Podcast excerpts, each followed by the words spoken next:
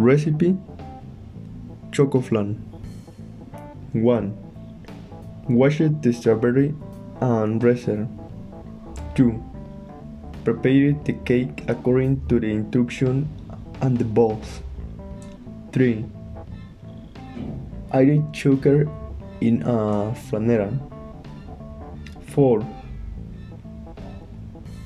Heat it over medium heat so to the caramel form. 5.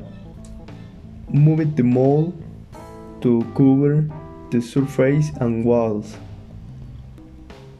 6. Blended the condensed milk milk with evaporated milk, the cream cheese, the eggs and the vanilla essence. 7. Pour the cake mixture into the flan. 8.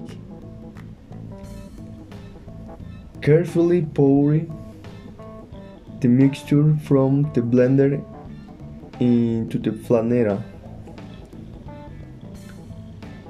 9. Cover it with aluminum foil sealing the edges. 10. Place it in a container. 11.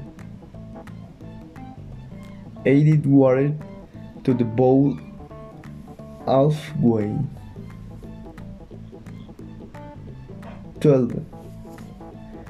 Cook it at double boiler in the oven at 108 degrees Celsius.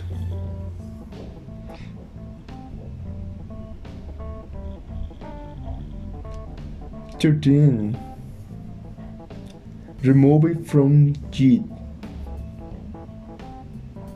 14. Coat the choco flan completely. 15. Wet it and umol. 16. Decorated with strawberries. 17. Serve it to taste. 10.